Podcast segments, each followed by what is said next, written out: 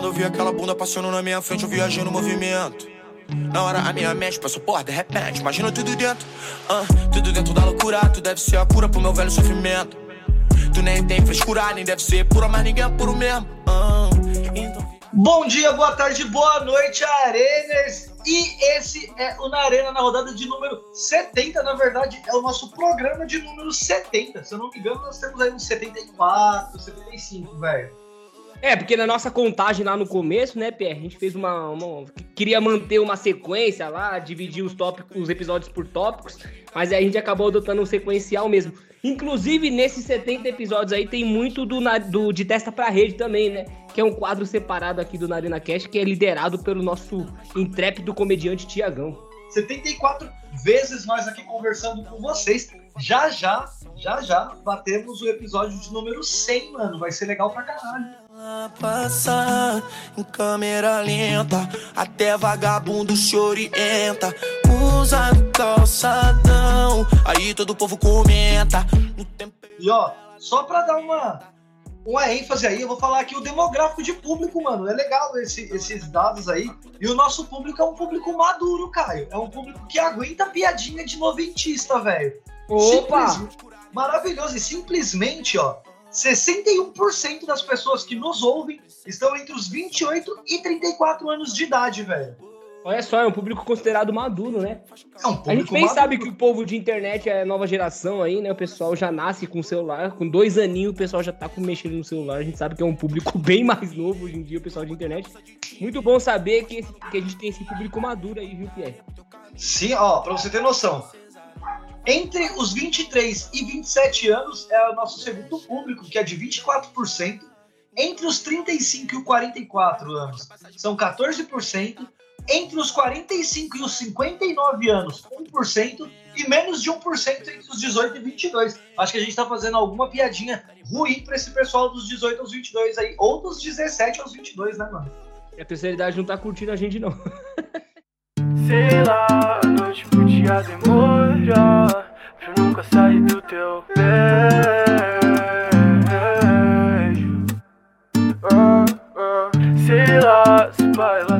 Esse pessoal aí da idade não tá curtindo não, mas não tem problema. Temos um público aí de 15% feminino. Muito obrigado meninas, estaremos sempre aqui Apoiando todas as causas por vocês buscadas, velho Teve um caso essa semana do babaca, tá lá de testa pra rede, você pode dar uma olhada aquele animal daquele torcedor do Flamengo que assediou a jornalista da ESPN.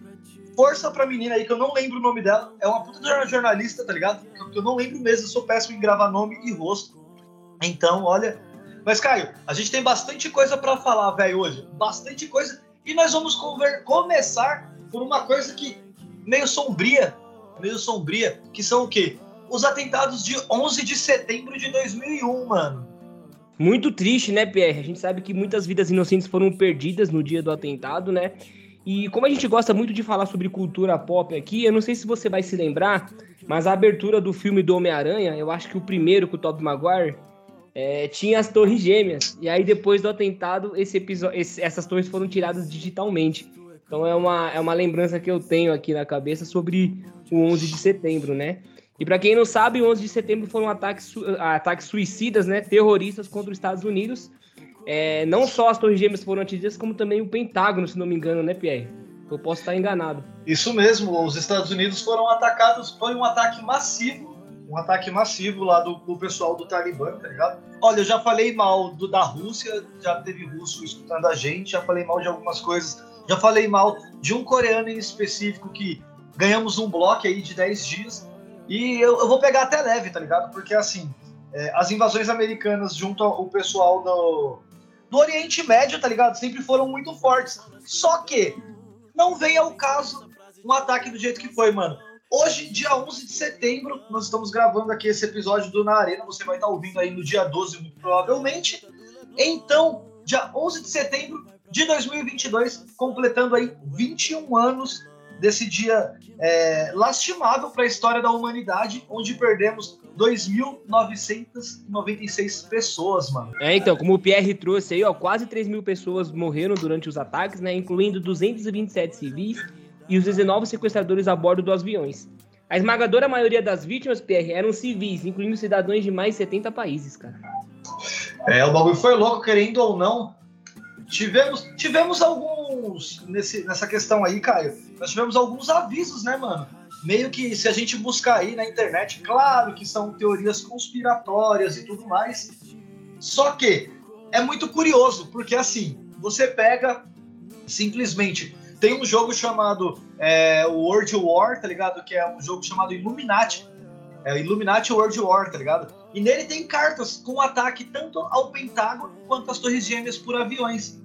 Teve, tiveram os avisos no, no Simpsons e em outros meios aí. Se você pega no Exterminador do Futuro, mano, no Exterminador do Futuro 2, se eu não me engano, tem uma cena que o Schwarzenegger tá fugindo de moto com a Sarah Connor na garupa e quando eles vão passar no túnel lá pelo meio do esgoto, tem um Caution 19, oh, 911, tá ligado? Ah, tem há gente que diga que até o 911 da polícia era um aviso sobre a premeditação do ataque, velho. É, Pierre, muitas teorias sobre o 11 de setembro, né? Até teorias da conspiração é, corroboram com a informação de que o próprio ataque foi orquestrado pelo próprio Estados Unidos, o que é uma é, loucura aí. E, e isso é bizarro. Sobre... É, tem muita mística sobre o 11 de setembro, cara. É, não sei você, mas a sensação que eu tenho é que desde que eu nasci o ataque já tinha sido acontecido. Parece, eu, mano. Eu já t... É, parece, né? Eu tinha uns 10 anos, mais ou menos, quando, quando aconteceu o ataque, 11, 12, tava na escola. Mas a sensação que eu tenho é que nunca existiu um World Trade Center, cara. Um bagulho louco, né? Olha, é, é bizarro. E aqui em Portugal acabou de inaugurar o World Trade Center, mano. Aqui em Lisboa, velho. Cuidado com os aviões que estiverem passando perto lá. Olha, é rota, é rota do aeroporto de Lisboa. E os caras não pilotam bem carro. Imagina avião. Mas não vamos entrar nesse mérito, não. Porque, ah, ô Tugas, eu adoro vocês. Nós temos que trazer mais um público Tuga aí para nós aí, porque o nosso público português é pequeno, mas tem. É, recebo algumas mensagens aí do pessoal português falando até pra gente entrar mais nos méritos das competições portuguesas. Quem sabe aí pode ser uma coisa que vai acontecer logo mais, tá ligado? Mais Champions League, mais campeonatos europeus, porque, querendo ou não, o nosso foco principal é o maior campeonato de futebol do mundo, né, mano? Correto. E sobe a trilha do rock.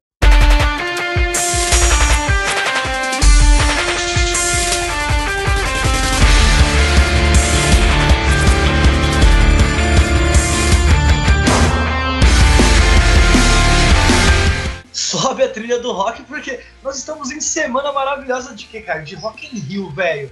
Quem então, que gosta de um rock acho... nunca pensou em ir em um Rock in Rio, velho? Na verdade, eu acho que podia mudar o nome do evento só pra ir em Rio, né?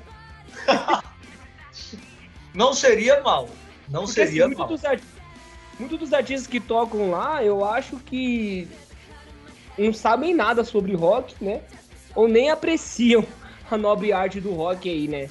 É, o evento ficou mais pop do que tudo. Não sei se você concorda. Olha, concordo muito.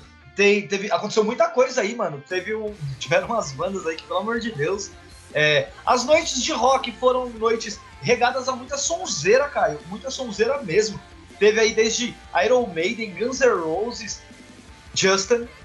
Olha, é, eu, eu fico até meio perdido no que falar. Mas teve o Justin fazendo um puta de um show bosta uma puta de uma cara de merda, porque eu vou falar uma coisa pra você. Esse moleque, ele odeia o Brasil, velho. Mas calma, calma, Pierre. Ele tá atravessando uns problemas de saúde aí, recuperou recentemente.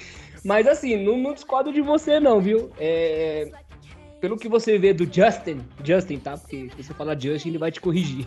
É, o Justin. Ele, ele cancelou é, alguns shows aí, né, pelo Brasil, mas é, honrou seu compromisso no Rock in Rio, até porque a moeda deve ser muito alta. para ele se apresentar lá. Mas é, a impressão que dá é essa mesmo, Pierre, que ele não curte muito tocar aqui no Brasil, não. Ao contrário da Dua Lipa, por exemplo, que foi visitar as escadas de. Esqueci o nome agora. Da Lapa, escadaria da Lapa. É, mas tem um nome lá, né, Pierre? Ah, eu não lembro, mano. Mas é na Lapa. a gente é muito ruim de memória, cara. A gente é paulista, velho. Nós somos paulistanos, cara. Celarão. Escadaria Celarão. Eu acho que é isso mesmo. Mas não tem então, problema, ó. Simplesmente, uh, pra você ter noção, tanto a organização do Rock in Rio do Rio de Janeiro quanto do Rock in Rio Lisboa, o pessoal sempre brinca com Rock in Rio Lisboa porque fala assim, Rock in Rio Lisboa, sim, é porque é as margens do Rio Tejo, aqui em Lisboa. Tá Mas, vendo? mano, o pessoal falou mal pra caramba aí. é, de um show espetacular do Guns N' Roses e eu vi gente falando assim: Menace Queen fez um show muito melhor do que o do Guns N' Roses. Ô, mano, me respeita, pai. A única música desse Menace Queen aí é, é Begin, essa música que vai tocar um pedacinho aí, ó. E simplesmente nem é deles, tá? Put your love in hand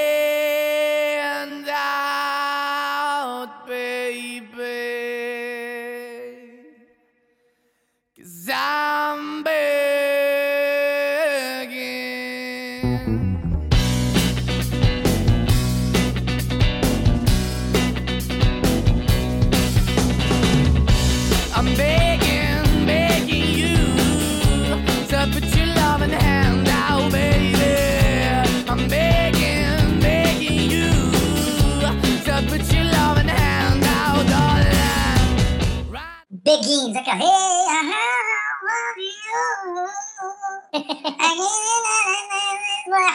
eu não gosto, na moral, eu não gosto. Ô Pierre, os caras estão cobrando um show top de um cara de 60 anos, quer dizer, um show performático do Exo Mas, Rose. olha, veja o show que o Guns N' Roses deu, velho. É que o que, o que é que estão reclamando? O Guns N' Roses pediu simplesmente 12 camarins, 250 toalhas brancas e rosas em todos eles, mano. Mas é quase uma lenda urbana, é quase que, que um clichê os artistas de grande porte como Guns fazendo exigências do tipo. Pra, mano, não só pra Rock in Rio, mas pra qualquer show. Não, com toda certeza. Simplesmente, pra mim, pra mim, o Guns N' Roses é a maior banda, junto com a Iron Maiden, ainda nativa, tá ligado? É a maior banda. O Slash é um cara histórico né, no mundo do rock, velho. O Slash ele tomou a frente do show do Michael Jackson no DVD do Michael Jackson, mano. O Michael Jackson teve que ir pra perto do Slash para conseguir sair no próprio DVD. Pega, pega essa performance. Então, é, é, é uma coisa fora de série. Além de Guns N' Roses, Menace Queen, teve também ali, ó, Coldplay. Mano, o show do Coldplay é maravilhoso. Não gosto de Coldplay, eu acho uma, uma puta bandidinha chata do caralho. Teve Green Day, Iron Maiden, Aí, pra você ter noção, no palco mundo, tá falando aqui ainda de Post Malone, Justin Bieber e Dua Lipa. Palco mundo é o palco pica do rolê, tá ligado? É o palco onde tem os melhores shows. E Caio, mas teve mais coisa boa aí no Rock in Rio, por quê? Fresno. Fresno, eu amo Fresno, mano. Toda vez que falar de Fresno, toca razões e emoções.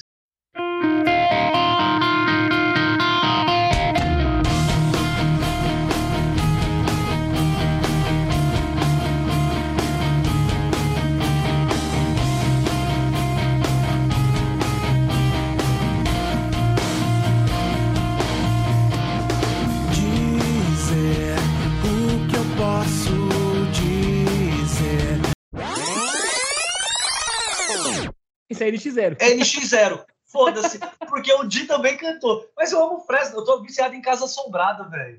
Teve o show da Fresno. Eles tocaram duas vezes no palco Sunset.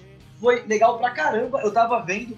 E simplesmente teve a coisa ruim, mano. Porque eu já vou reclamar. Porque teve a porcaria do meme Bora Bill. Ô, mano, que meme bosta. Bora Bill! Então, cara, muito sem graça. No Brasil é, é complicado saber o que, vai virar hit, né, cara? É, caneta Azul, Bill. mas, Pierre, você falou de um monte de banda aí, você falou até de forma séria do Rock Hill, mas eu quero saber da Luísa Sonza e da Anitta, cara. Olha, a Luísa Sonza fez uma apresentação espetacular. Espetacular. Ela cantou simplesmente Love of My Life do Queen ao lado de Andreas Kisser em Sepultura, mano. Olha que coisa maravilhosa. É pra hater chorar de joelho. Inclusive, o ex-marido estava presente, né? Nas apresentações da Souza e há boatos de, de retorno aí, Pierre. Olha, olha, olha, eu vou te falar uma coisa, viu? É, eu não sei, eu não sei se eu queria.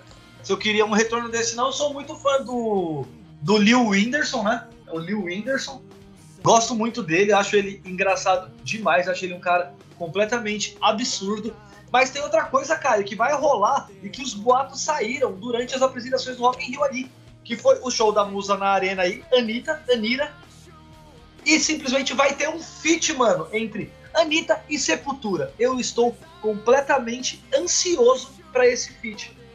Aí você vê, né, PR, que esses negócios de é, trair o movimento fica só com os fãs mesmo, né? Porque o pessoal de fato não tá nem aí. Inclusive na época do Stranger Things lá, muitos, muitos dos, dos fãs do, do Metallica ficaram revoltados com a série, porque popularizou a música do Metallica lá, por causa do personagem Ed.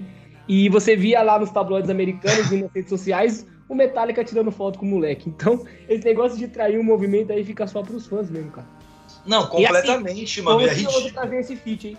A rainha do pop brasileiro com a, uma das melhores bandas de heavy metal aqui do Brasil, Sepultura. Nem sei se é heavy metal o estilo, acho que é um estilo mais pesado que o heavy metal, inclusive. É metalzão, Mas... é metalzão, é mano. Metal, né? Mas quem curte metal mesmo tem o, o Sepultura como referência, Pierre. Ah, não, com toda certeza, Sepultura é uma banda histórica. É uma banda histórica aí, desde o tempo dos irmãos Cavaleira, Max Cavaleira e o, o eu não lembro o nome do outro, que é, o, era Max e Igor André... Cavaleira. Não, Max ah, tá. Cavaleira e Igor Cavaleira. O Andreas Kisser já não é mais guitarrista. O baterista hoje é o Eloy Casagrande, que era do Glória. Monstro, monstro, toca muita bateria, muito brabo, mano. É, então eu ia falar que o Andreas Kisser é tricolor também, é tricas. E o Andreas Kisser é tricas, velho. e, e Pierrão, voltando aí pro tema que a gente mais gosta, é um dos temas que a gente mais fala aqui, é sobre série e filme, né?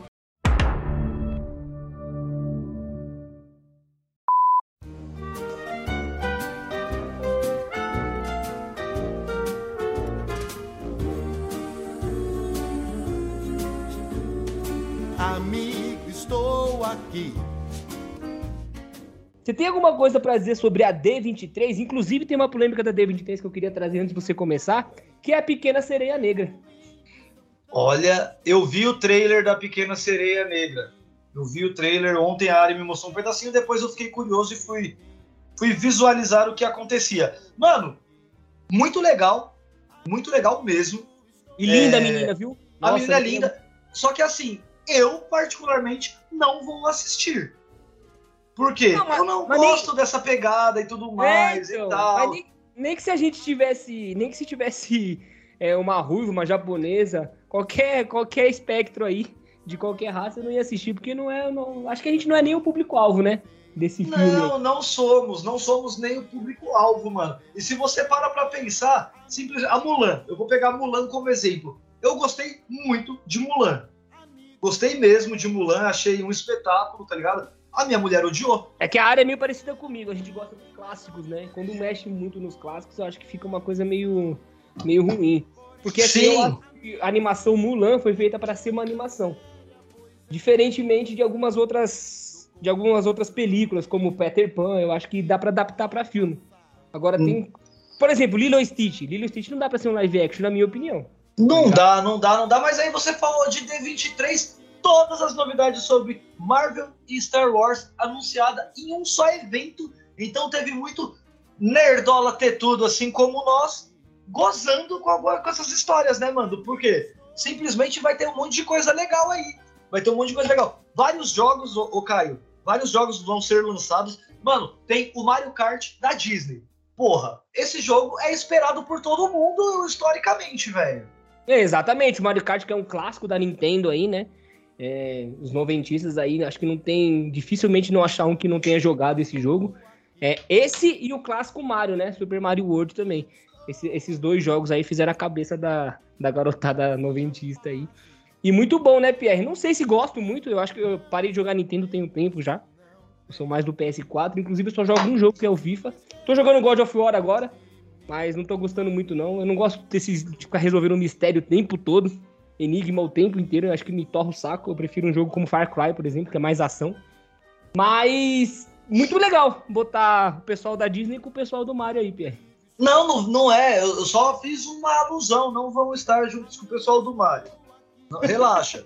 É a ah, galera tá, da desculpa. Disney. Eu só Ai, coloquei. Foi, então. foi uma alusão, foi uma alusão. Ah. E assim, mano, diversas coisas foram colocadas aí, velho. Foi muito legal e simplesmente uma das, para mim, para mim, teve uma pequena ali aparição de Wakanda Forever, tá ligado? Esse filme ele tá para estrear aí no dia 11 de novembro, que é dia da, de aniversário da minha excelentíssima.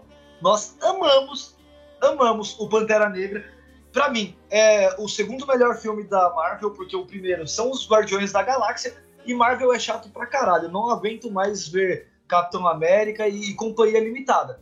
Também é, tiveram então. as, séries aí, ó, Secret Invasion, tá ligado? Que vai ser uma série do, do Nick Fury simplesmente o Nick Fury, Homem-Formiga e a Vespa, Quantum Mania, vai ser legal pra caramba esse filme, por mais que eu acabei de criticar a Marvel, vai ser muito bom. E, ô Caio, tem Loki, tem Coração de Ferro, tem Echo, tem Thunderbolts, tem Willow, mano. E assim, um destaque para esse Thunderbolts aí que vai contar com a presença da Florence Pugh, que é uma excelente atriz. Ela foi nos apresentada no filme da Viúva Negra Solo lá, como a Yalana, e, a, e, e Helena Belova.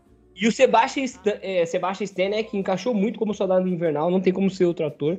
Incrível como a Marvel sabe escolher os seus intérpretes. É, o, o assim, Buck, né? O Buck Burns. O Buck Burns, exatamente. E ansioso para essas estreias aí, viu, Pierre? Eu, eu não tenho assinatura do Disney Plus, vou ter que me virar. Mas é, alguma, dessa, alguma dessas séries aí eu tô, tô, tô, com vontade de assistir sim. Tirando, com exceção desses, desses outros aí, não sei se você já falou, Olha, do universo Star Wars. Então, assim, eu sou um grande fã de Star Wars, tá ligado? Tenho tatuado o Mandaloriano na, na minha coxa, mas não por causa da série Mandaloriano aí. Que vai sair a, ter, a Season 3, né, mano? Vai ser a terceira temporada de Mandaloriano. Mano, eu não gosto eu achei que foi querer tanto infantilizar quanto vender boneco demais, tá ligado? Então, assim, eu particularmente não curti assistir a primeira assisti a primeira a primeira temporada, caguei pro Baby Yoda. Na moral, ele é bonitinho, ele é fofinho, mas foda-se, eu gosto do Yoda velho. Não consigo gostar. Mano, teve teaser de jogos como o, o possível Homem-Aranha, né? O possível Homem-Aranha 2, vamos ver aí se vai sair. Tem mais novidade, mano. Uma das principais novidades, duas, né? No caso das principais novidades, Caio, foram o Avatar 2, que eu não gosto do primeiro, então muito provavelmente eu não irei assistir o segundo. E Indiana Jones 5, mano. Assim, Indiana Jones para mim é um clássico, mas eu acho que remakes desse tipo não, não me apetecem. Avatar, gostei muito do primeiro. Achei sensacional ali. É, com certeza vou assistir o segundo. E sobre as séries do Star Wars, é, eu acho que esse universo deveria ter acabado lá no sexto filme. É uma história que se que se tem, que tem um desfecho ali. Eu acho que prorrogar essa situação não é muito legal não. Não, eu concordo. E, e sobre, o, sobre a venda de bonecos, quem fica feliz é o Jorge Lucas, né, Pierre? Porque se você, se você não sabe, ele não quer os direitos dos filmes, ele quer o direito dos produtos oficiais da série. Não, é, é, olha, eu vou falar uma coisa para você. Tanto que ele não é mais nem dono dos direitos dos filmes, né? Os donos são os estúdios Disney, mano. É, então, mas eu acho que desde a, desde a época dele, ele já tinha aberto mão disso aí. Ele queria o, o direito do, sobre os produtos, os brinquedos, as camisetas, os tênis, tudo que fosse ligado à marca Star Wars, ele queria uma porcentagem. E eu vou falar uma coisa para você, mano. É, as duas primeiras trilogias, para mim, são as trilogias espetaculares. Eu assisti o episódio 7, achei uma merda, porque teve a banalização do sabre de luz, tá ligado? Quando todos nós sabíamos que o sabre de luz só podia ser utilizado por uma pessoa escolhida. Simplesmente chegou o, o Finn, que ele era um soldado lá, um dos Stormtroopers, e simplesmente pegou o sabre de luz. Também chegou a menina, que eu não lembro o nome, pegou o sabre de luz. Mano, se eu chegasse ali na hora, eu pegava um sabre de luz também, tava de boa e ia virar Jedi. Você não sabe se teve um, um, um descontão aí, um pacotão na ReHap de sabre de luz?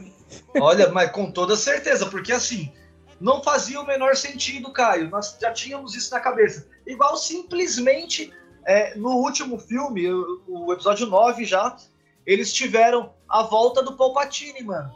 E simplesmente o Palpatine tinha morrido. Só que aí eles transformaram o Palpatine como se não fosse um Palpatine só, se fossem vários e que cada vez que um morria, o outro já entrava no lugar, só que era o mesmo cara, como se fosse uma coisa meio que criada em laboratório, não sei. Perdeu completamente a mão. A Disney tá querendo só vender boneco, como eu disse, e não está se preocupando com a qualidade da coisa de uma forma geral. Teve também o filme do Han Solo, que eu não assisti, e Rogue One, que eu ouvi boatos de ser um dos melhores filmes da história de Star Wars. Tenho curiosidade, mas não tenho vontade. É, então, muita coisa se fez, né, derivado de Star Wars. É, tem um público cativo aí. É, como tem essa paixão em cima da, dessa série, eu fui, eu fui conferir os filmes antigos e os três mais novos lá, porque foi lançado em ordens Todo mundo sabe como é que foi feito o lançamento da ordem aí. Eu acho, Pierre, eu já falei isso aqui nesse episódio aqui mesmo, que devia ter parado aí, cara. Eu acho que quando começa a derivar muito, eu acho que perde a mão. É como você disse aí. Todo mundo com sabre de luz, todo mundo tem a força Jedi. Todo é, mundo tem a que, força. Eu acho que o pessoal se perde aí, cara. Mas a... quem não tá se quem não tá se perdendo aí, Pierre, na vida de solteira, é a nossa querida furacão Jade Picão, cara.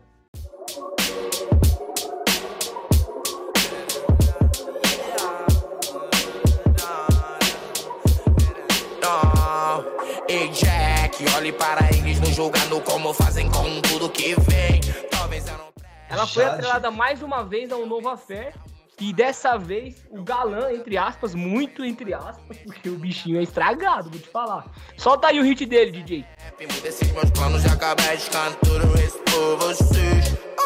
Vera brinca, era 13 h 30 Beijou minha boca, misturamos tinta Duas mina louca ao mesmo tempo linda Uma disso que era... Mó tristeza, mó tristeza Mó tristeza mesmo, não tá de, já de picão E a bola da vez, como você colocou aqui, ó Roubei até o seu texto, é o Xamã Xamã. Ô, mano, nós até fizemos essa brincadeira porque Xamã bom era o Xamã do André Matos. André Matos falecido, né, Pierre? Se não me engano, em 2019, né? Sim, sim, triste. Sabe que eu lembro o nosso maestro, velho. Sabe o que eu lembro do André Matos? Além de ser um excelentíssimo cantor de, de heavy metal aí, de, de... Como é que chama aquele, aquele metal que é um pouco mais melódico? Power metal, metal farol. Power metal, metal mais melódico também. Ele tinha ele tinha uma pegada meio de ópera também. O que eu lembro do André Matos, ele jogando o Rock Go da MTV e ele, e ele namorando a Penélope, a Penélope Nova, cara. Filha de. Dom Marcelo Nova. Mano, Marcelo Nova deveria ser santo no Brasil, tá ligado? Esse cara é brabo. E o André Matos também, né, mano? Porque o André Matos, vou falar uma coisa pra você. Esse cara era, é, foi um dos caras mais icônicos do metal brasileiro, se não o mais, tá? O maestro André Matos, que tem filme, tá, Caio? Tem filme aí que saiu um documentário, se eu não me engano, sobre a vida de André Matos, mano, que chama Maestro da Música André Matos, mano.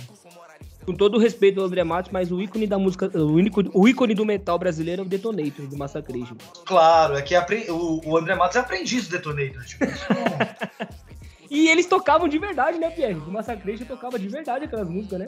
Não, fui em vários shows do Massacration os shows do Massacration são uma coisa absurda. Teve uma coisa muito engraçada que aconteceu comigo na galeria do rock, Caio, com o Detonator, velho. Conta pra nós aí.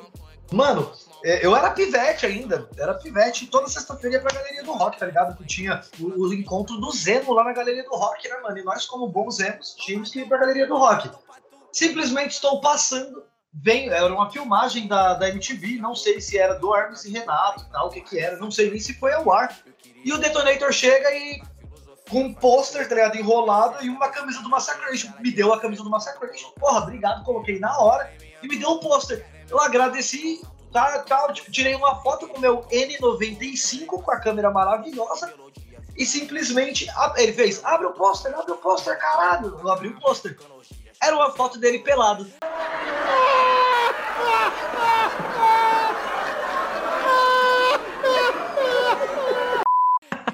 coisas de Hermes Renato.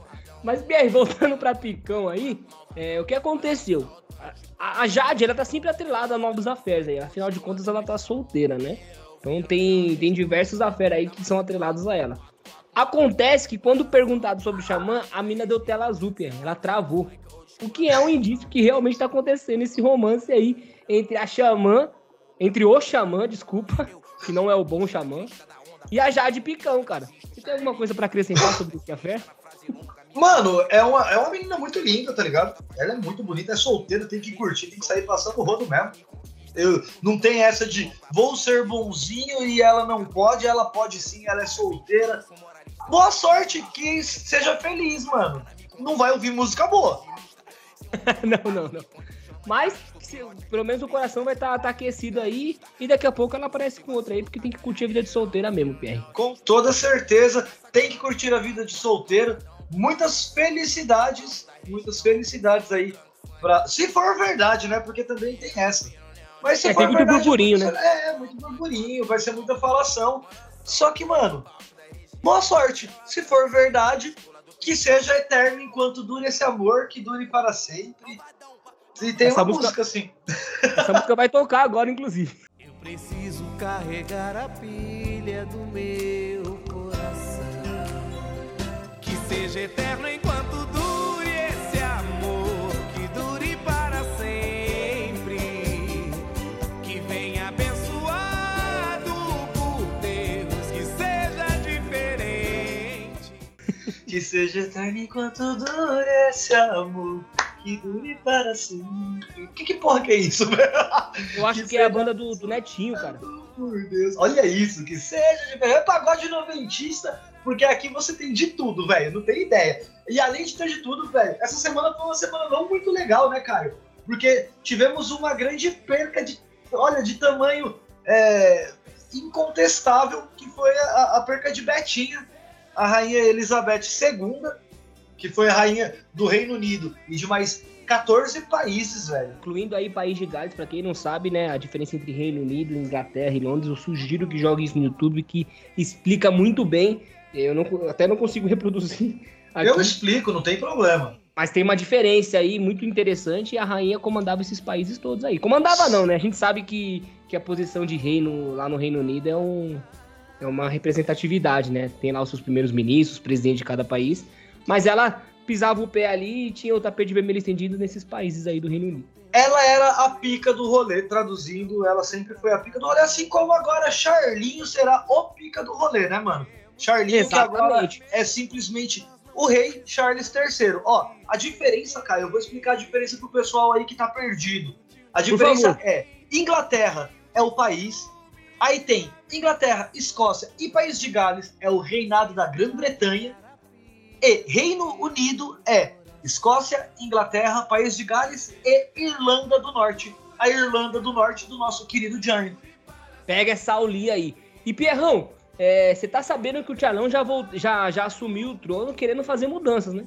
Brabo demais, assim, vai ser muito bom, porque é, é uma, assim, não é uma mudança, é uma alternância de poder, sabendo que o reinado permanece Isso, na desculpa, família. é verdade. Verdade, permanece na família. Cometi aqui uma, uma gafe. Permanece na família e tem o conselho, ó, conselho proclama oficialmente que Charles III é o novo rei do Reino Unido. Exatamente. E assim, uma das primeiras ações do, do novo rei aí, o Charlão da Massa, estamos apelidando ele agora, é revisar as propriedades que estão atreladas à, à monarquia, o Pierre. E com isso, ele pretende eliminar os, entre aspas, parasitas da corte, cara. Tem muita gente mamando na teta aí do, do, do, do- da monarquia aí da, da Inglaterra, cara, do Reino Unido. Sim, com toda certeza, e simplesmente, se você parar pra pensar, mano, como eu falei, olha, o, o, o governo não, a monarquia, né? A monarquia britânica, velho, ela É se por isso, que eu, mantém. isso que eu gaguejei, eu ia falar É, governo. É, porque é, é o costume. A Inglaterra, ela implementou a divisão dos poderes, tá ligado? É, hoje nós temos as divisões administrativas, jurídicas e tudo mais, judicial no caso, por causa do governo inglês, porque a rainha se mantinha como líder é, máximo, tá ligado? Do, do parlamento e da, da regência monarca, e simplesmente tinha os outros caras ali pra cuidar, que é o do, caso do Boris Johnson, que não pintia o cabelo há 10 anos. E simplesmente ele se mantém agora, Charlinho, Charlinho III, Charlão da Massa aí, brabo. Ele continuará sendo chefe de Estado, pra você ter noção, de Austrália, Antigua e Barbuda, Bahamas, Belize, Canadá, Granada, Jamaica, Papua Nova Guiné, São Cristóvão e Neves, Santa Lúcia, São Vicente e Granadinas, Nova Zelândia, Ilha Salomão e Tuvalu. É o rei, literalmente o rei da porra toda. É o rei da porra toda, velho. E olha, ele vai fazer muita mudança. Tem, e, ô Caio, tem, e tem como é que é? A rainha, a rainha consorte aí, simplesmente, ela é a amante do- de toda aquela causação lá que teve durante a morte da, da princesa. Esqueci o nome da princesa. Diana. Diana. Princesa Diana de Gales, né? Exatamente, inclusive tem um filme muito bom com a Kristen Stewart, cara, que conta um pouquinho da história da, da, da ascensão e queda do casamento da, da, da Diana, né? Inclusive o nome do filme é Spencer, que é o nome de solteira da, da Diana aí. E mais importante que a família oli- oligarca lá do, do Reino Unido, todos esses países que o, que o Pierre citou aí, é o nascimento da Sebrutinha, Pierre. Sabe de quem eu tô falando? Envolvimento diferente, eu ensino a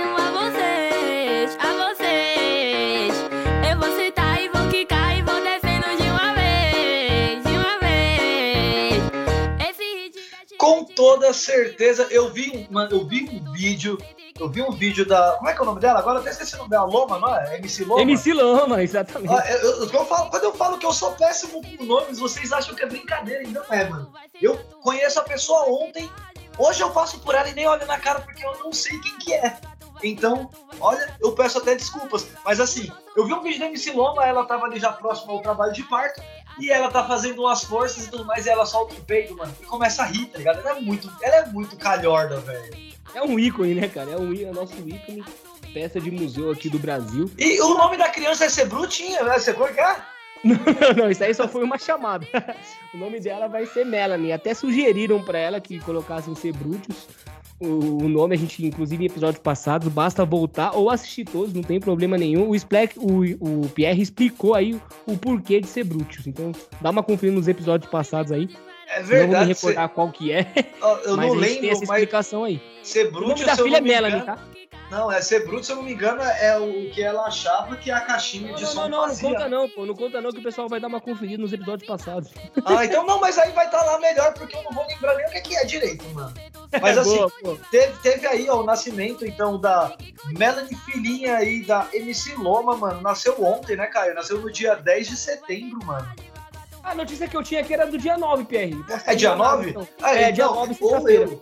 Ah, então, ou eu também, não sei, porque eu, eu não tenho tanta certeza. Eu vi que tinha nascido. Ah, deixa eu dar só uma conferida aqui pra ver a data certinha. Foi sexta-feira mesmo, tá, Pierre? Dia 9. E ela é de qual signo? Cadê? Vamos ver o signo dela. Já que ela nasceu, não temos uma, uma vertente de signos, não entendemos nada de signos, mas vamos falar o signo dela aí pra esse mês. Vamos ver. Coloca a transição, DJ. Dois mil anos depois. Eu acho que é virgem. Olha, olha como nós manjamos de signo. Acabei de descobrir que ela é do signo de Virgem, que é quem vai até o dia, e no mês de setembro, não sei o dia, nós não manjamos nada de signo. Eu sei que ela é de Chaca de Virgem, que é um dos melhores cavaleiros. E olha, setembro de 2022 é um prato cheio para os mal, é, os mal entendidos para a pessoa de Virgem. Não sei o que isso quer dizer, mas deve ser bom. Tá trazendo aí Parabéns pra MC Loma, parabéns aí pra Melanie, muitos anos de vida. E já vai nascer sabendo aí, né, mano? Que a mãe dela é braba. É, é caricata demais, velho. E com essa notícia maravilhosa, a gente encerra essa primeira parte de fofoca. A segunda parte vem aí com tudo que vai rolar nessa rodada número 26, Pierre. Me corrija se eu estiver errado.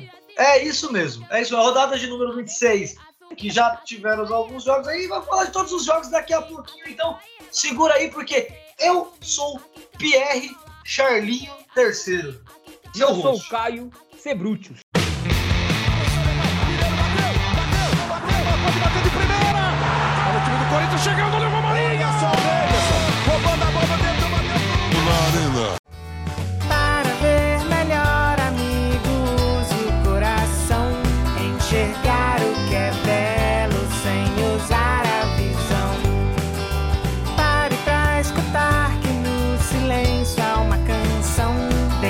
Bater no peito. E antes de nós começarmos a falar, Caião, da rodada do Campeonato Brasileiro, o maior campeonato de futebol do mundo, Chupa Premier League, eu vou falar de uma atitude muito foda do Coldplay no Rock in Rio. A gente falou de Rock in Rio e eu acabei por esquecer de falar disso, mano. Informação muito importante. É, informação muito importante nos tempos de hoje, né? Onde a representatividade está sendo muito exaltada, né? E recentemente o pessoal de porta- os portadores de deficiência ganharam algum destaque aí, né, Pierre? Com toda certeza, e isso é muito bom. Todos os, os portadores de deficiência, os autistas que são com uma deficiência oculta, assim como os deficientes visuais, deficientes auditivos e por aí vai. E o legal, Caio, é que na madrugada desse domingo, aí, dia 11 de setembro, quando teve o show do Coldplay no palco Mundo do Rock in Rio, velho, o vocalista Chris Martin fez a apresentação da música Something. Olha isso, eu ia ler errado. Something Just Like This em língua de sinais, mano. A gente não consegue colocar ela em língua de sinais, mas essa música que o Edita vai colocar aqui agora, ó, se liga.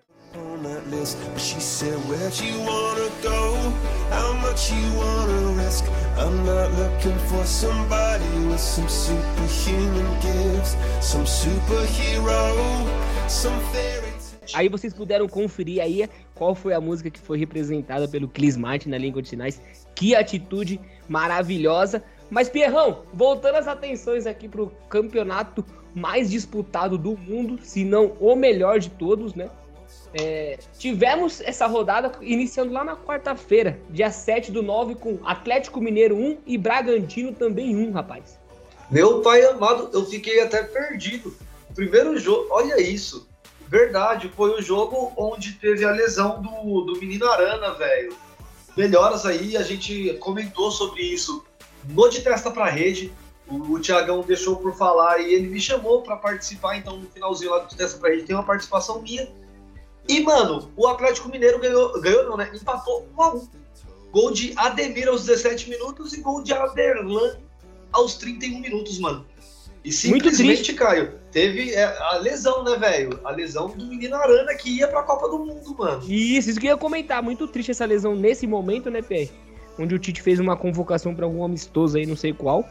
É, provavelmente não vai fugir muito desse time, né, para a Copa do Mundo. E o Arana com certeza tinha, tinha a sua vaga garantida. Agora, com a lesão, infelizmente, provável que fique de fora, né? Vamos ver se consegue se recuperar a tempo. E o jogo foi lá no Mineirão, Pierre. E o Atlético Mineiro, é, decepcionando a sua torcida mais uma vez, não conseguiu a vitória. Eu acho que passa em branco esse ano, hein? Apesar Mano, do investimento altíssimo da MRV lá com o time, Então, eles não conseguem galgar posições melhores. Eu acho, né, que se Deus quiser, com o título da Sul-Americana e o título da Copa do Brasil, provavelmente entre Flamengo, Corinthians ou Fluminense, os três times estão no G4, né? É, vai abrir uma vaguinha aí, eu acho que o máximo que o Atlético consiga esse ano, consegue esse ano, Pierre, é uma vaguinha na Libertadores. Uma pré, né, velho? Uma pré-Libertadores. Uma pré-Libertadores. Então, vai abrir muita vaga, se o, se o- é que São Paulo tá lá embaixo, né? então, é que assim, afinal tem o São Paulo na Sul-Americana, tem a Copa do Brasil e tem a Libertadores, que é a final brasileira. Então você coloca aí, ó, sétimo, oitavo e nono lugar, muito provavelmente vão a Libertadores de novo, velho, esse ano. É, então, mas o que acontece é que o São Paulo tá nas últimas posições do brasileiro, né? Então não influencia muito. Sim, sim, sim. E quais são as posições desses dois times na tabela, por favor? Ó, o Galo Paraguaio, Atlético de Minas Gerais, tem 40 pontos, é o sétimo colocado, enquanto o Bragantino tem 33 pontos, é o décimo primeiro. Você falou dos amistosos da seleção brasileira, mano. O Brasil vai jogar no dia 23 do 9 contra a Gana e no dia 27 do 9 contra a Tunísia. Dois grandiosos amistosos para a Copa do Mundo. Parabéns, CBF. Meu Deus do céu. CBF e suas lambanças, né, Pierre? Olha, a- é, é bizarro, né, velho? É muito bizarro. Puta que lá merda.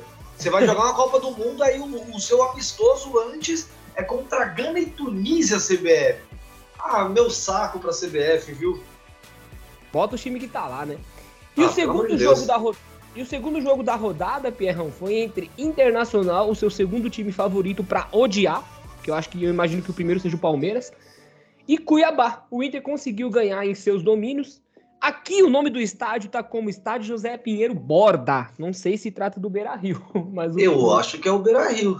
Mas o Inter jogou em casa e com gol de Alexandre Zuraski, aos 68 minutos, decretou a vitória diante do Cuiabá, que ocupa ali as últimas posições. Olha- Resultado bom pro São Paulo. Vulgo alemão, o Alexandre Zuraski aí, vulgo alemão, meteu o gol. O time do DVD aí, ó, eu vou te falar uma coisa, a diferença pra mim entre o time do DVD e o Palmeiras é que o Palmeiras eu respeito. Nossa, que paulada nos nossos colegas porto-alegrenses. Chupa o meu baldaço, seu arrombado. Eu vou até te falar, eu não gosto desse maluco, mano. Eu não gosto desse maluco, velho. É E esse se tem- jogo, Se Pierre? tem uma pessoa que eu não gosto, é esse baldaço do cacete, velho.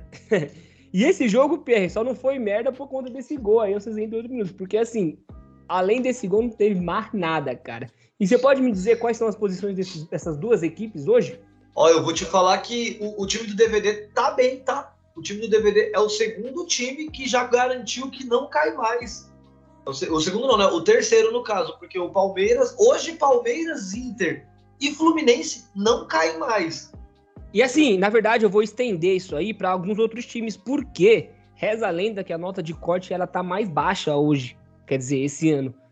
Pelo que eu apurei aí, a nota de corte para não cair no Brasileirão é tá em 39 pontos. Sendo assim, Olha, do quase todos os times aqui até o sétimo lugar já se salvaram. já se salvaram. Muito obrigado. Eu estava aqui torcendo pro Corinthians fazer logo 45 pontos, que é periclitante. Mas o Internacional de Porto Alegre, o time do DVD, põe no DVD Ó, são cinco jogos sem derrota, tá? Teve um empate e quatro vitórias. 46 pontos em 26 jogos.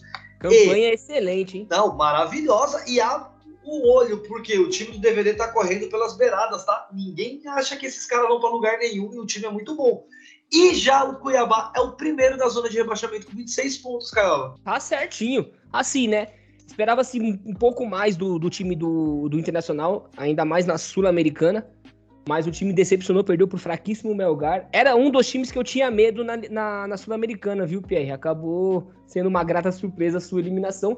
Já no Brasileiro, o Internacional vem mostrando resultados ótimos, cara.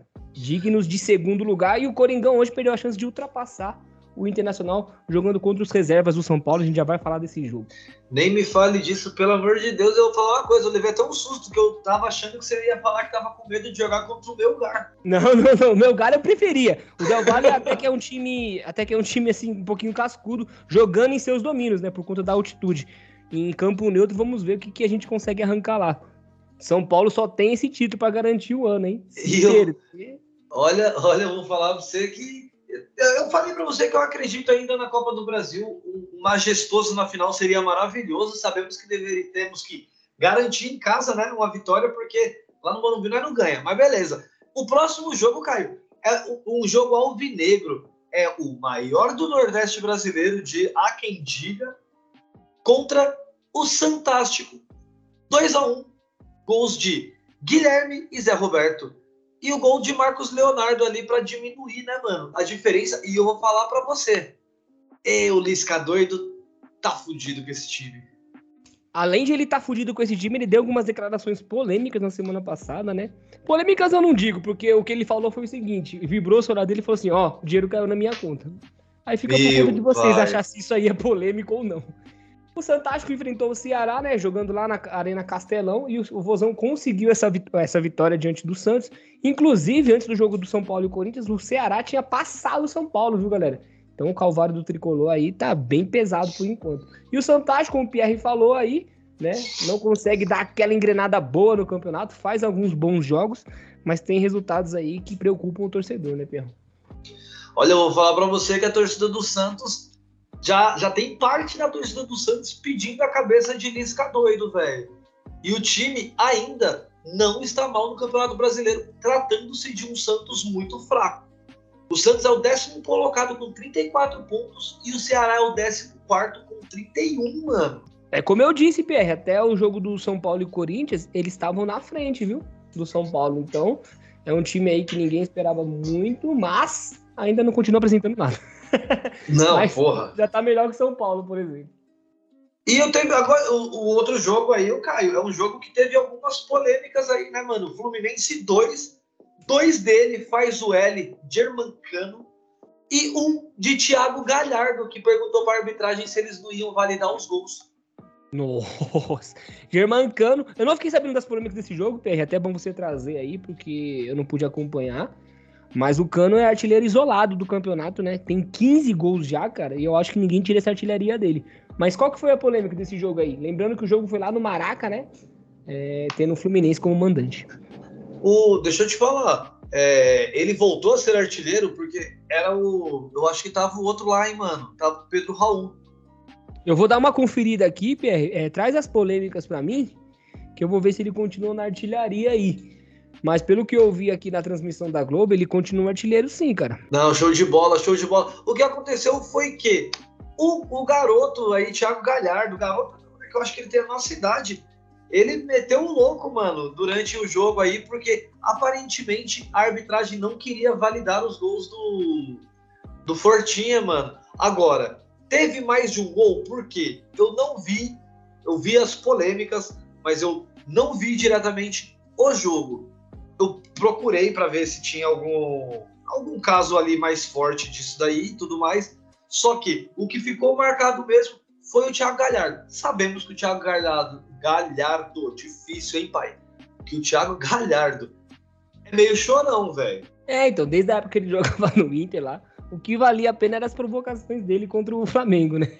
Não, com toda certeza, o que valia a pena eram as provocações, tanto que no, no final do Campeonato Brasileiro o Flamengo ainda falou assim, ó, o, o Gabigol, né, falou, você não ficou nem com a artilharia e nem com o título, seu moleque.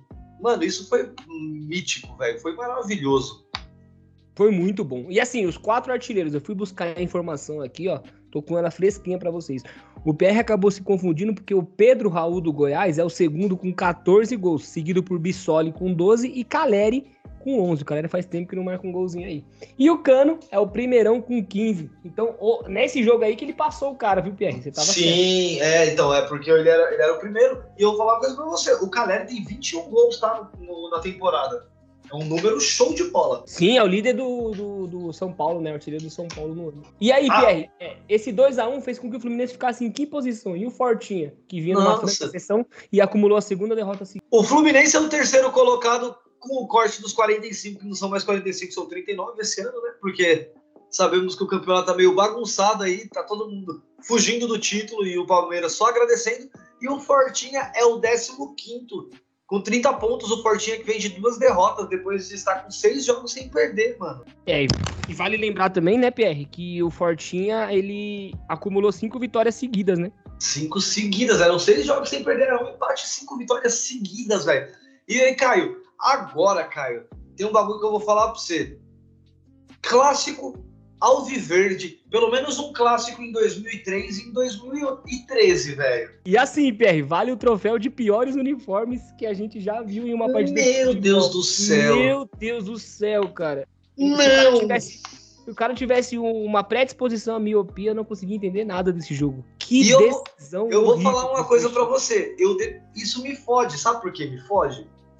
Porque eu sou daltônico, pai. Então, cara, E o foi- pessoal aí que tem alguma era- era nos absurdo. olhos esquece.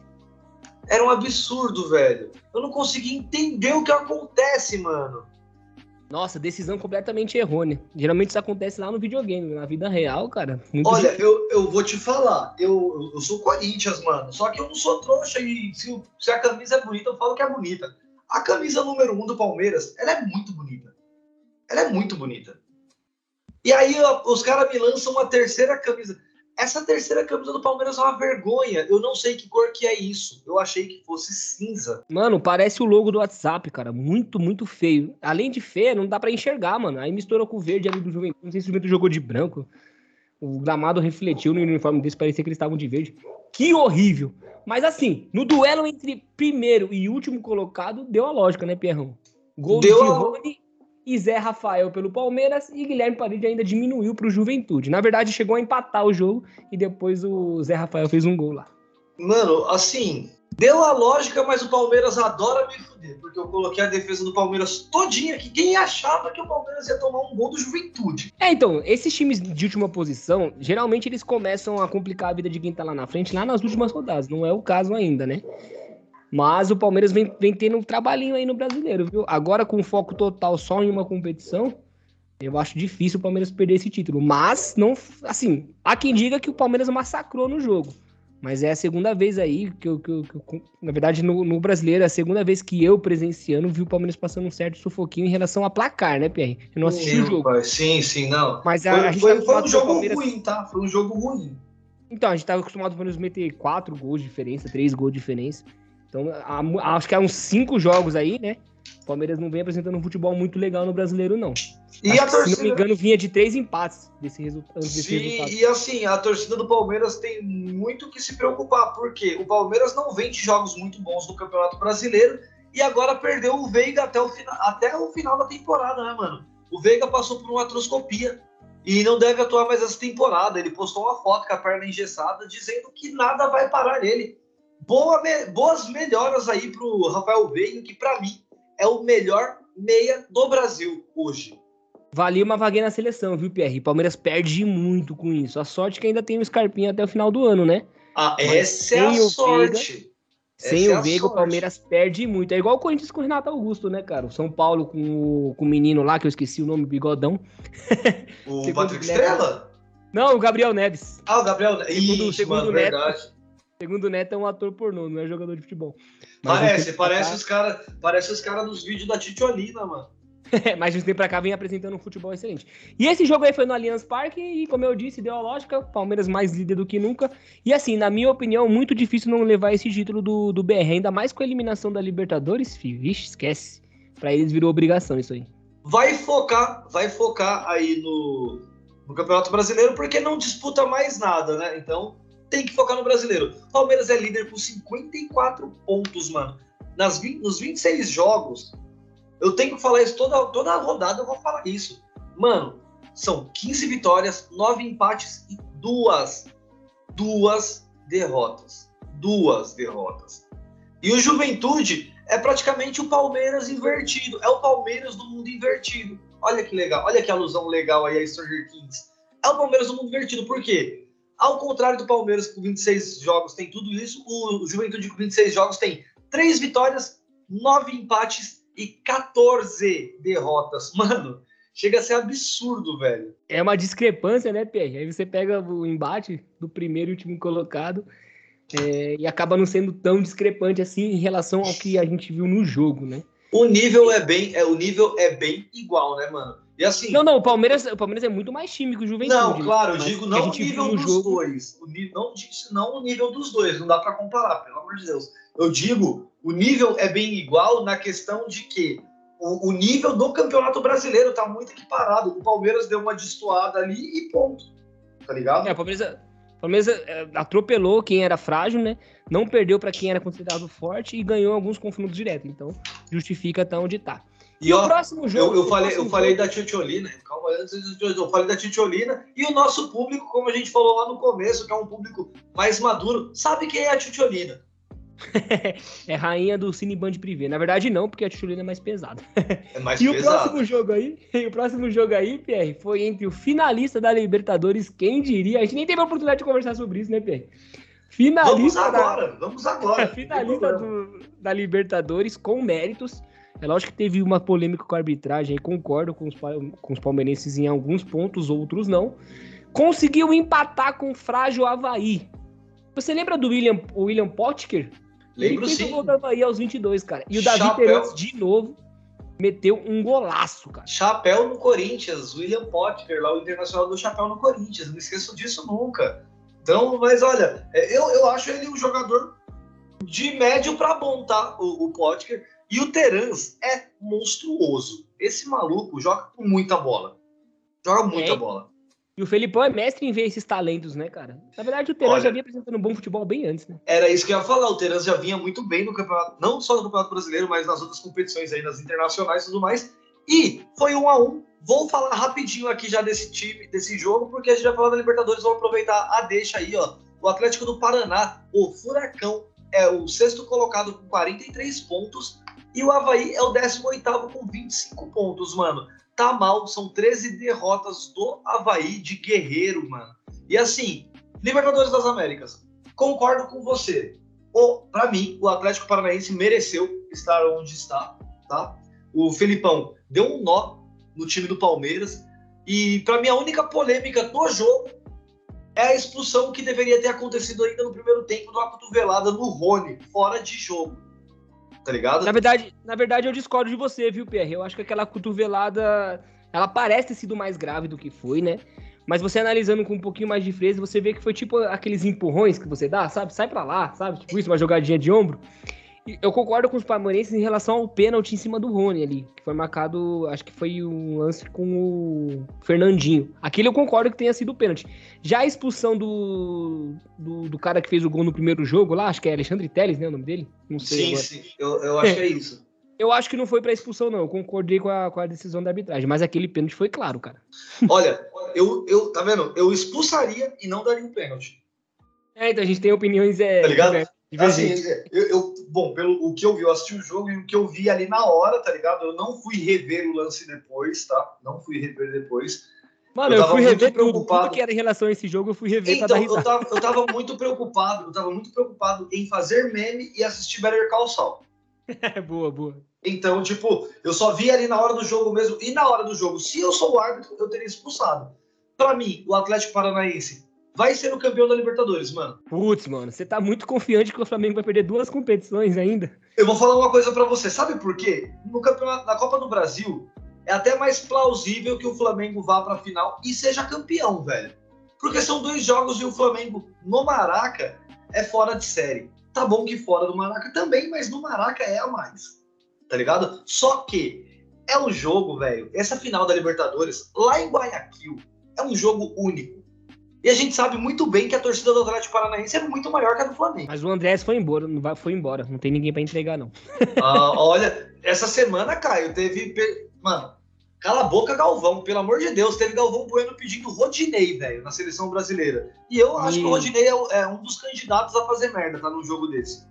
Não, não, não, esquece, cara. O Rodinei ele só é bom porque o time dele inteiro joga pra ele, tá ligado? Ele não tem obrigação nenhuma de voltar pra marcar. Ele só tem que fazer o fácil ali, que é pegar a bola e avançar pelo lado direito ou esquerdo. Não lembro qual é a posição que o Rodinei joga. Seria Rodinei café com leite? Sim, ele joga só em time bom. Coloca ele no, no São Paulo pra você ver o que acontece.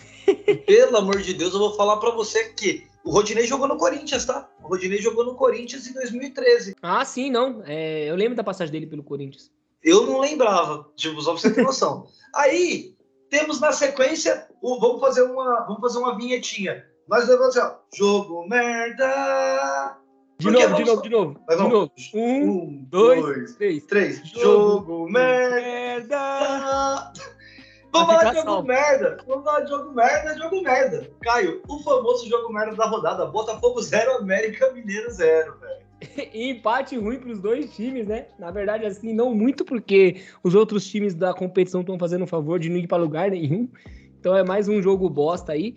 Mas com esse resultado, o Botafogo ficou ali no meio do, do campeonato, junto com São Paulo, Ceará, ali com 31 pontos, viu, Pierre? Ó, eu vou falar pra você. O América Mineiro, ele tá na rabeta do Atlético Mineiro. É o oitavo colocado com 36 pontos. E o Botafogo, é de John Textor, é o décimo segundo com 31 pontos, mano. E vou te falar, viu, Pierre? Se tiver confronto direto entre América Mineiro e Atlético Mineiro, da América, viu? Ah, mas com toda certeza. Com toda certeza, velho. Sem querer ser clubista. E Olha- agora, vamos falar dele. O clássico, o majestoso. E ainda, Pierre, tem a questão do tabu que se mantém, né? É um tabu aí considerável, cara. E assim, São- não é só empate, não, viu? São Paulo vem ganhando do Corinthians há muito tempo no Morumbi, não foi o caso hoje. E assim, nesse campeonato brasileiro 2002, ficou igual, né? Um empate lá na Arena e um empate aqui no, no Morumbi. São dois empates bosta pros dois lados. O, o São Paulo vem numa fase contra o Corinthians espetacular. São 10 partidas, 5 vitórias do São Paulo, um empate e 4 derrotas do Corinthians, mano. Preocupante, hein, pro Corinthians, né? Afinal de contas, o São Paulo tá numa fase terrível.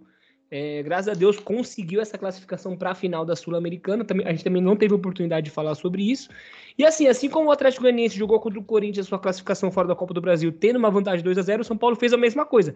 A diferença é que o Corinthians resolveu no primeiro te- no, no tempo normal, né, Pierre? O São Paulo já teve que levar para os pênaltis. Mas nos pênaltis, eu nunca vi, cara. Parece que foi goleado o bagulho, porque os caras fizeram o favor de errar dois pênaltis ainda. A gente ainda desperdiçou a nossa cobrança com o Luciano e o São Paulo conseguiu passar até com uma certa facilidade aí nos pênaltis diante do Atlético Goianiense e Ó. tá em mais uma final da Sul-Americana, É, a segunda em sua história. É o Atlético de 10 Goianiense, sim, é o Atlético Goianiense, que é o melhor delivery do Brasil, que entrega do Morumbi a Itaquera, velho. Famoso Sedex patrocina nós, cara. Olha, Mas eu vou falar pra jogo. você.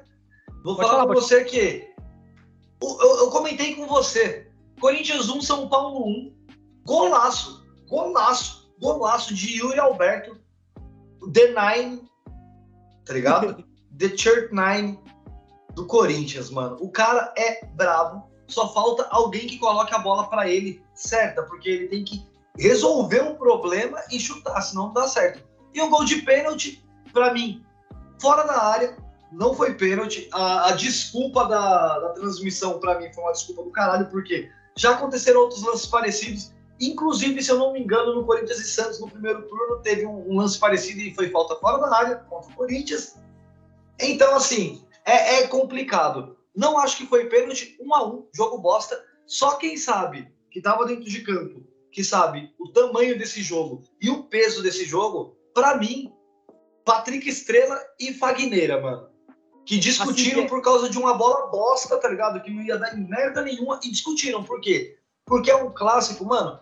Não, não vou pregar pela- aqui pela violência, claro que a gente nunca vai fazer isso. Mas assim, tem que se impor. E ninguém se impôs. Não, clássico tem que chorar sangue, cara. Clássico é diferente, ainda mais um majestoso, né? Corinthians e São Paulo tem uma história muito grande aí. E eu já ia me defender aqui do pênalti, falando que em, em lances de puxão, o que vale é onde a falta termina, né? Mas você acabou de falar que esse argumento não funciona, então a minha defesa caiu por terra. Mas eu acho que o Gil devia ser expulso, nas condições que Claro. apresentou a falta aí. E assim, o São Paulo achou o gol e sentou no resultado, não entendi. Parecia que tinha um segundo jogo para disputar contra o Corinthians, né? Parecia que estava muito satisfeito com o empate. O segundo tempo foi todo do Corinthians. E graças ao nosso novo goleiro lá, o Felipe Alves. É Felipe Alves o nome dele, né? Isso mesmo. O Arthur. Não Não, Felipe. Felipe Alves, Felipe Alves. O Arthur, mamãe falei, aquele otário. Ele tem, mano, é igualzinho o bosta do Arthur. É Tem que tomar cuidado é igualzinho aquele merda, jogar né, na? Ucrânia, né, velho? É igualzinho aquele merda, velho. Aquele, aquilo é um bosta, né? Não, aquilo é um lixo, é um lixo. Aquilo é um lixo. Aquilo, é, aquilo merece todos os xingamentos possíveis. Antes, Mas como a gente é educado, a gente tudo, não vai olha falar. isso. Não, fale por você que é educado. Eu não sou, não, velho. Eu não sou, não. Porque, assim, antes dele fazer aquela merda que ele fez naquela cena da Ucrânia, antes dele fazer aquilo, eu até achava que ele tinha uma certa relevância e uma briga interessante Não, dentro do teve. estadismo, tá ligado? Só que, assim, o cara se mostrou ser um grande de um arrombado do caralho. Arthur Duval, mamãe, falei, pau no seu cu. Boa, boa, boa. E graças ao sósia do Mamãe Falei, o São Paulo conseguiu sair do Morumbi com um empate. Assim, empate dentro de casa é um péssimo resultado, mas pelas circunstâncias do jogo foi até um alívio, viu, Pierre? Olha, eu concordo, até mesmo porque o Corinthians deu 18 chutes a gols contra 13 do São Paulo, mas chutes no gol mesmo foram 7 do Corinthians e 3 do São Paulo. O São Paulo acabou sendo mais eficiente. O Corinthians perdeu o gol ali, que pelo amor de Deus, velho. Não, não é, na verdade não foi. perder. Eu não sei se eles contam, viu, Pierre, o, o, o pênalti como chute a gol. Mas se não contar, São Paulo não foi tão eficiente assim, não. É, então, é, se não contar, foi menos que o Corinthians ainda, velho. Mas O que assim, aconteceu? No segundo tempo, parece que o São Paulo sentou no resultado. É, ficou se defendendo lá, não buscou o contra-ataque. Foi mais pra não perder do que buscar os três pontos, né? O que é triste. Começou pela escalação, né, PR? Parece que o Rogério Ceni poupou pro jogo de quinta-feira ou quarta-feira contra o Flamengo. E, na minha opinião, ele fez burrada, porque clássico tem que ir com o time titular, independente da outra competição. É lógico, se tivesse alguma chance mínima da gente passar contra o Flamengo, até aceitaria um time misto, mas não do jeito que foi, cara. O cara praticamente escalou um time reserva pra jogar contra o Corinthians, mano. Então, eu Concordo, e decisão eu tenho, errada. olha, eu sempre falo que o Rogério Ceni para mim será o maior treinador do futebol brasileiro. Eu acho o Rogério Ceni brabo demais, brabo demais. Peca muito, peca muito. Só que, mano, alguém dá uma bola pro Rogério Ceni, pelo amor de Deus. Exatamente, porque o Ele dele, quer cara, todas, ele quer todas as bolas, mano. É lateral, ele só falta ele cobrar o lateral, tá ligado? Dá E raiva disso. E um cara que fala muito também, o pessoal tava com raiva aqui nos grupos de futebol que eu tenho, é o Rafinha, né? Fala pra cacete. Ó, esse maluco é um verme, na moral. Eu acho ele péssimo, mano. Ah, ele Não. vai entregar Gatorade lá na puta que pariu. Na moral, pra mim, o grande erro do Rogério Ceni foi não ter entrado com o Patrick Estrela no time. E aí, quando o Patrick Estrela entrou, tanto o Patrick Estrela quanto o, o Reinaldo, que é, pra mim é, é brabo demais, mano. Não só no- nas comédias dele, que ele é um cara muito engraçado, mas eu acho ele um, um lateral enorme. E o Caleri, que entra. Mano, os três entraram, tipo, apagado, desligado. Era pra estar desde o início do jogo. O Rogério Ceni pra mim, errou nisso. Eu também acho, viu, Pierre? E assim, quando o Caleri entra, dá um medinho no adversário, não dá, cara? Ô, mano, o Caleri tá escalado é, é outra coisa. melhor entra no pessoa pra falar. Ele entrando no segundo tempo sem ritmo nenhum, cara, aí você mata a melhor característica do Caleri. Quando Mas, ele entrou né? no segundo tempo, eu falei assim, porra, esse arrombado vai deixar o dele. Porque Pior que ele eu senti isso também. deixa, mano. Eu senti isso também porque o Corinthians tava errando muito gol, cara. Então eu falei assim, perdeu faz, gol. toma. O Corinthians perdeu três gols ali que, mano, claro que teve uma defesa do, do Felipe Alves ali que, mano, foi incrível. Foi incrível que foi naquele lance que o Bruno Mendes tentou fuder com a vida do, do Yuri Alberto e conseguiu. Porque ele Mano, tirou o o o ângulo total. fez naquele lance, cara? Ele, ele Ah. ficou sozinho, Pierre. Era só jogar pro gol, cara. Mano, não tinha erro ali, velho. Desesperou. Essa é a única resposta. Desesperou. O Guedes também deixou de marcar o dele, porque, porra. Ah, tá. O Felipe Alves fez uma defesa legal. Beleza, fez uma defesa legal, mas, porra, Guedes. O Guedes, mano, ele sabe meter aquela bola de outro jeito. Ele não precisava ter, bater aquela bola cruzada do lado do goleiro. Era o lado que o goleiro tava fechando, porra. E foi meio fraco também, né? E ainda teve a Hum. bola do Fausto Vera na trave, que, meu, tá balançando a trave até agora. Não, mas o, o São Paulo também meteu uma bola na trave com o próprio Sim, Éder, sim. velho. É, sim, foi uma bola bonita na trave. E assim, dos males pro São Paulino, o pior é lógico que empatar em casa é um péssimo resultado no Brasileirão, ainda mais para um time que tá é, buscando uma recuperação no campeonato, né? Tá ali nas últimas posições, tá bem próximo da zona de rebaixamento. Mas devido às circunstâncias do jogo, PR, com o Corinthians amassando literalmente São Paulo no segundo tempo, eu confesso que eu fiquei aliviado com o resultado. Mano, Renato Augusto joga muita bola. Você viu o drible que ele deu no meio-campo? Não, ele é diferenciado, cara. Ele, Ele é um- brabo demais. E o Corinthians, hoje, é o quinto colocado do Campeonato Brasileiro com 44 pontos. O Flamengo tá empatando. Então, tá passando o Corinthians, fica em terceiro lugar, se eu não me engano. E simplesmente o Corinthians é o quinto colocado com 44 pontos. São 12 vitórias, 8 empates e 6 derrotas. E o São Paulo, que tá com perigo, tem 31 pontos. São 6 vitórias, mano. 6 vitórias, que é o mesmo número de vitórias do Havaí e do Cuiabá, que são os dois primeiros times da zona de rebaixamento. Preocupante, viu? E eu acho que ele só passou o Ceará devido ao número de, de gols marcados, ou gols É isso mesmo. de gols aí. É, a situação do São Paulo é preocupante. É, esse empate do Corinthians até é entendível, né? Porque trata-se de um clássico, mas perder pro Fortaleza em casa, inaceitável, cara. São resultados que não voltam mais. E o São Paulo precisa abrir o olho. Afinal, é só no dia 1 de outubro e tem que buscar a recuperação do campeonato, Pierre. Não, com toda certeza, olha, o Ceará e o São Paulo, os dois têm 26 jogos, 6 vitórias, 13 empates e 7 derrotas. É exatamente igual, a diferença é o saldo de gol. O São Paulo marcou mais do que o, o, o, o Ceará, que vem, o que o Ceará que vem bem também, né, mano? Não dá pra falar que o Ceará tá mal, até mesmo que o Ceará vinha de competições internacionais e tudo mais também. Então, é um time de menor expressão, de menor força, de menor aporte, tudo isso conta muito. É, é complicado. O São Paulo tem que abrir o olho, porque para time mediano barra pequeno ficar ali embaixo é confortável, os caras já estão acostumados. Time grande chega ali, é uma merda para sair, velho. Concordo muito com você. E assim, o alerta ainda fica mais amarelo porque o Coxa conseguiu ganhar da Verde Ganiense por 2 a 0 com gols de Aleph Manga aos 45 e Fabrício aos 49 minutos. Eu falo isso porque o Coxa tá encostando ali no São Paulo, cara. Se não me engano, tem 28 e o São Paulo 31. São só 3 pontos de diferença. Esse jogo foi lá no Couto Pereira, Pierre. Mano, olha isso. O Aleph Manga, para quem não lembra, é aquele jogador que quando tava lá no Goiás falou que tava passando pelo Goiás para possivelmente à frente jogar em um time grande. Tipo, moleque gosta de falar bosta. E como você disse, o, o Curitiba tem 28 pontos, 29, 30, 31, são 3 pontos. É um jogo, eu tive que fazer as contas porque eu sou de humanas, tá? Então, o Curitiba é o 16 colocado com 28 pontos, 3 atrás do São Paulo. 3 atrás do São Paulo. São Paulo abre o olho. E o Atlético Goianiense, que começou o campeonato bem, já é o 19 colocado com 22 pontos. E eu acho que não sobra esse ano, não, tá? Eu também acho que não, viu? E assim, Pierre, esse jogo aí encerra a nossa rodada. Pelo menos a gente consegue falar desses jogos apenas, porque Goiás e Flamengo estão jogando no momento, só que assim, vai passar o nosso horário de edição, né? Se a gente esperar o jogo do Flamengo, a gente não consegue entregar o episódio para vocês. E a rodada foi essa. Gostoso? Podia ser melhor. Podia ser melhor. Eu fiquei, eu confesso que eu fiquei puto, porque o Corinthians, com 46 pontos, ficaria ali na frente do Internacional. Tá ligado? Passaria o Internacional de Porto Alegre. Seria maravilhoso pro Corinthians essa vitória. Só que resolveu abrir mão, né? Resolveu, tipo, perder gol. Mano, o Corinthians perde gol, velho. Quando o Corinthians ganha um jogo de goleada, eu fico preocupado, porque eu sei que todos aqueles gols que eles gastaram naquela goleada não vão vir nos outros jogos. Exatamente, gasta mana, né? Gasta. Então, Caio, já deixa o seu beijinho, velho. Antes do meu beijinho, Pierre, eu queria que você me falasse os quatro primeiros colocados no momento em que o Flamengo empata o seu jogo e os quatro, do, é, os quatro últimos, né? Que estão ali na zona do rebaixamento.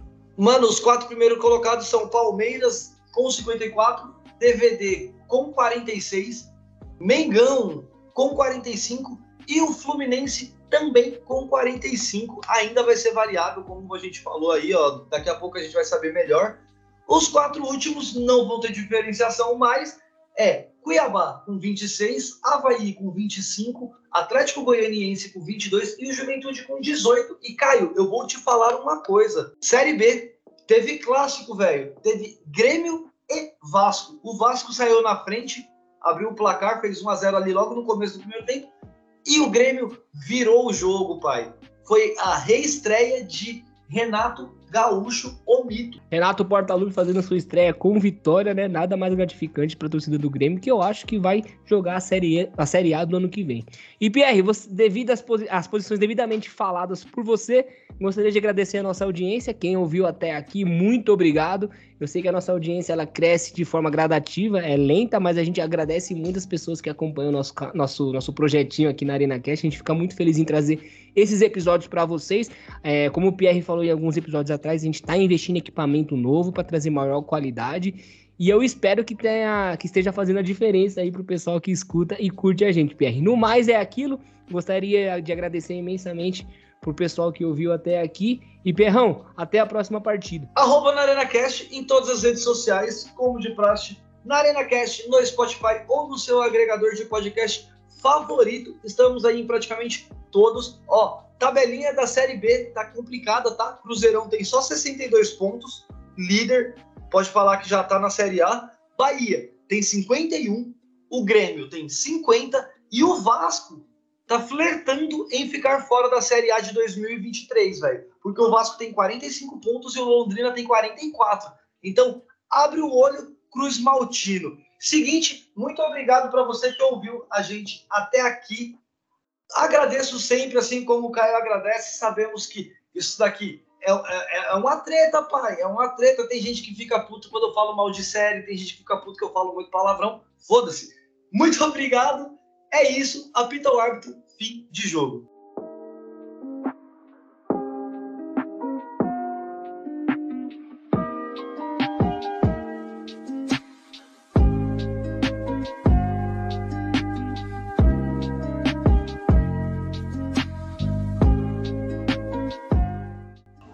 E cá estou novamente para falar do resultado de Goiás 1 e Flamengo 1. O Goiás até saiu na frente com o Diego, mas acabou cedendo empate ao Flamengo com o gol do Matheus França. Esse gol ele demorou para ser validado devido à espera já conhecida das análises do VAR, não é, rapaziada?